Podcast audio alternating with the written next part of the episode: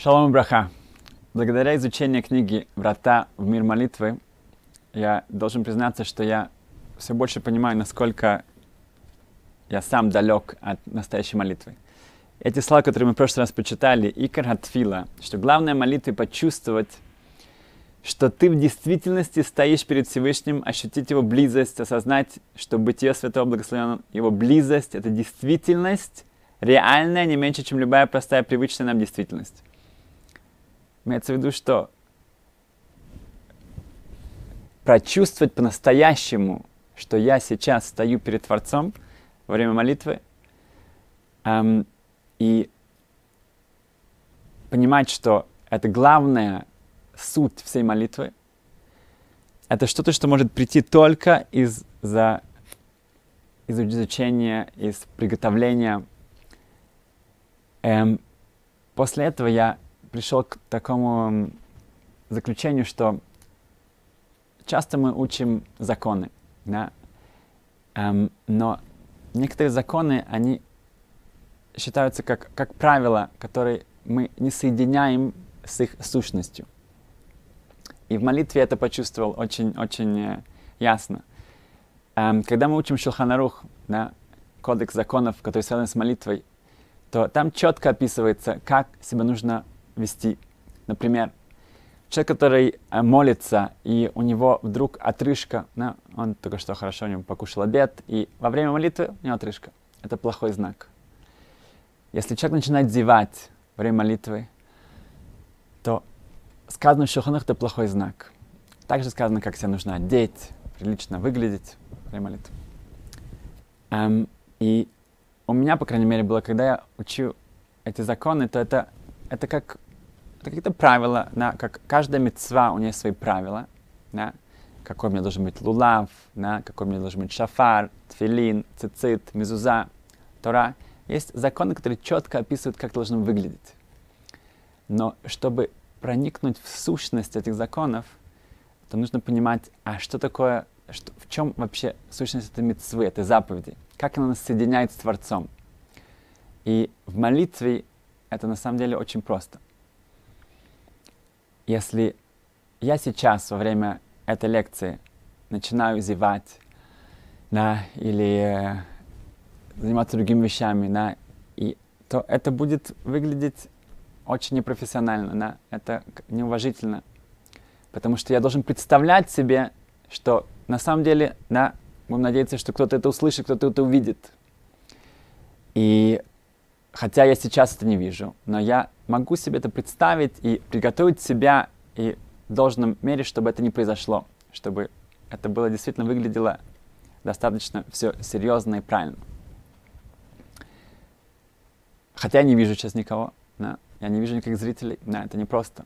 Но мое воображение достаточно, чтобы представить, что действительно сейчас, да, в данный момент, когда вы меня сейчас слышите, я действительно говорю с вами. Когда мы говорим обращаемся к Творцу, это молитва, мы обращаемся, мы говорим с Хашем. Вся сущность — это то, чтобы я действительно прочувствовал, что я говорю сейчас с Хашем. Поэтому это не просто какие-то законы, какие-то связанные, какие-то детали. Да? Это значит, что когда я говорю с кем-то, я начинаю зевать, у меня отрыжки и так далее, и так далее, или я как-то очень неопрятно выгляжу. Это неуважение, это не... Это, э, но здесь это еще более того, я прихожу к твор...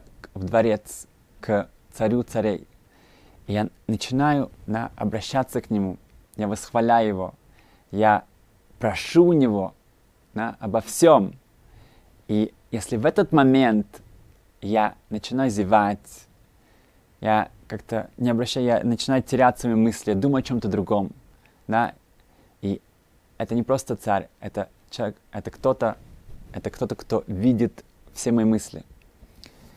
И если я не подготовил к себе к этому, да, то это же будет настолько оскорбительно, настолько вызывающе, настолько это будет провокация для всего. Это плохо кончится. Поэтому, опять же, все это приготовление, это, это моя аудиенция с Ашемом.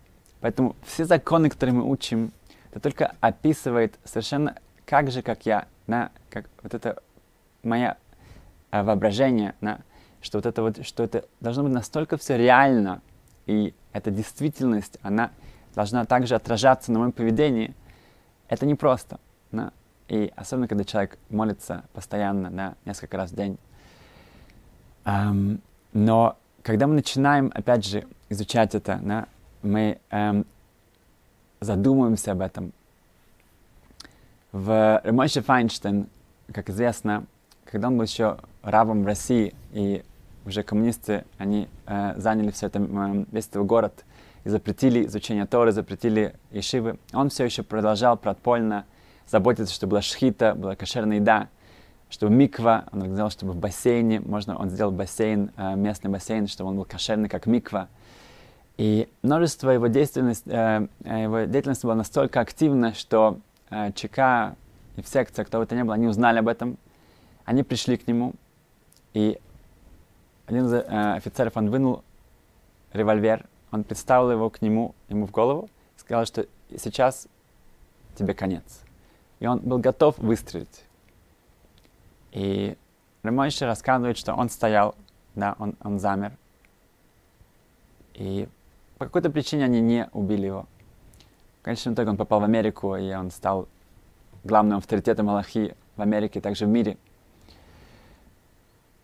Но вот это чувство, вот это вот, как он стоял в этот момент, когда у него это оружие, это эм, пистолет был перед его головой, он сказал, что он остался с этим, и вот каждая шмонестра Амида, когда он молился, становился, он также себя ставил, вот это было его, э, он вспоминал об этом, и вот так же он молился.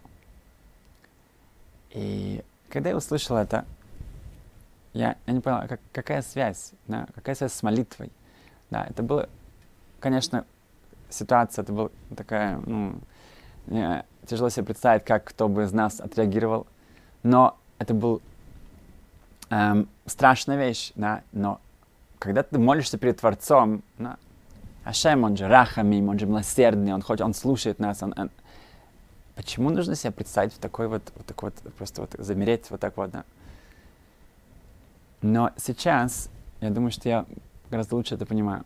Потому что если у Рамайша Файнштейн, он понимал, что такое тфила, он знал, что такое молитва. И когда человек действительно, да, как он описывает Рафинкас, у него это реальность перед ним, что он сейчас стоит перед Творцом, это, это что-то, что автоматически меня перед вот этот трепет. Да.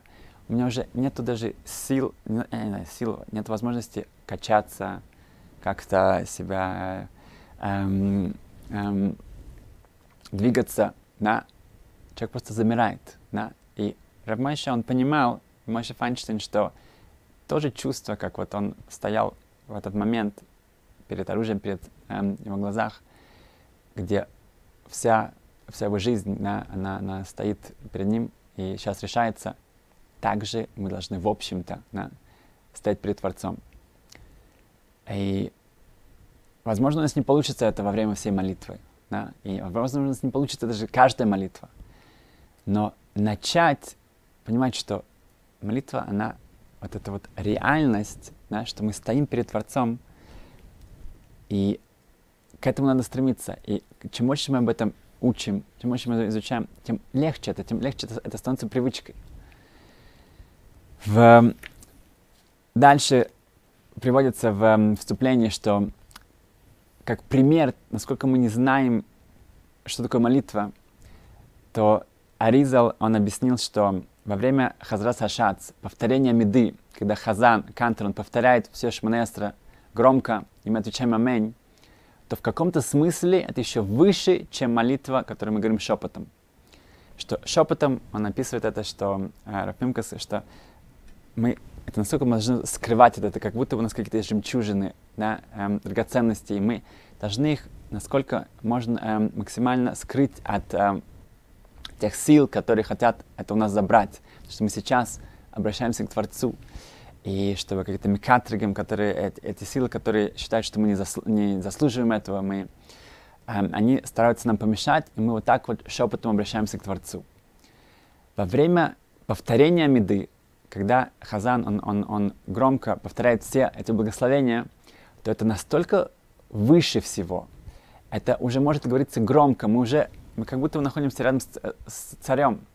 И тут нам, нам мы безопасны, нам, нам никто не может эм, помешать. И тут, как сказано в Геморе, что человек помолился, если ему не ответили, молись еще раз. Гемора в Брахот. Винский гон объясняет, что помолись еще имеется в виду во время Хазарат Сашац, повторения меды. У тебя есть сейчас шанс во время повторения воды, опять же, вот это вот еще раз, та же молитва еще раз, э, внимательно следить за каждым благословением и отвечать аминь на каждое благословение. И этим ты, э, это считается молитва всей общины, и когда это молитва всей общины, тогда у нее огромнейшая сила. Ашем никогда не отклоняет молитву, которая от всей общины. И человек может молиться 70 лет, 80 лет, и когда он не знает силу повторения меды, что это что-то, что может ему действительно быть ключом, и то, что ему не хватает, да, потому что у него не хватает этой силы, вот, когда вся община объединяется в этой молитве, когда Хазан говорит это для всех нас, и он не обращает внимания, как он говорит «Аминь». Он действительно понимает, на какую благословение говорит «Аминь». Да, и насколько он, у него есть концентрация, и он чувствует, тогда он пропускает это. Почему? Потому что он не знает. Да. И если человек об этом узнает, тогда это другое дело. И поэтому эм, Шемшин, когда сам он, он, он, у него была машина, и он дает такой пример, что когда человек эм, не знает, что такое молитва, это сравняется с человеком, который он купил машину, но он думает, что у него только одна скорость. Он все время ездит на одной скорости. Да. И представьте себе, да, куда бы он ни собирался, куда он, э, он едет на одной скорости, на первой скорости. И он даже гордится собой, но иногда он доходит, может, до 15 км в час, может, даже до, 12, до 20, да, на вся э, мотор там надрывается. Но это так глупо, это так жалко. На самом деле у него 5 скоростей. Да, он может, он может промчаться, он может достигнуть такого. Почему? Потому что он не знает. Поэтому насколько это важно, да, как Коль, Коль Яков, это сила еврейского народа, это в молитве. Это Коль Яков, голос Яков, голос Израиля, Коль еврейского народа, это именно наша молитва. Давайте воспользуемся этим. Спасибо.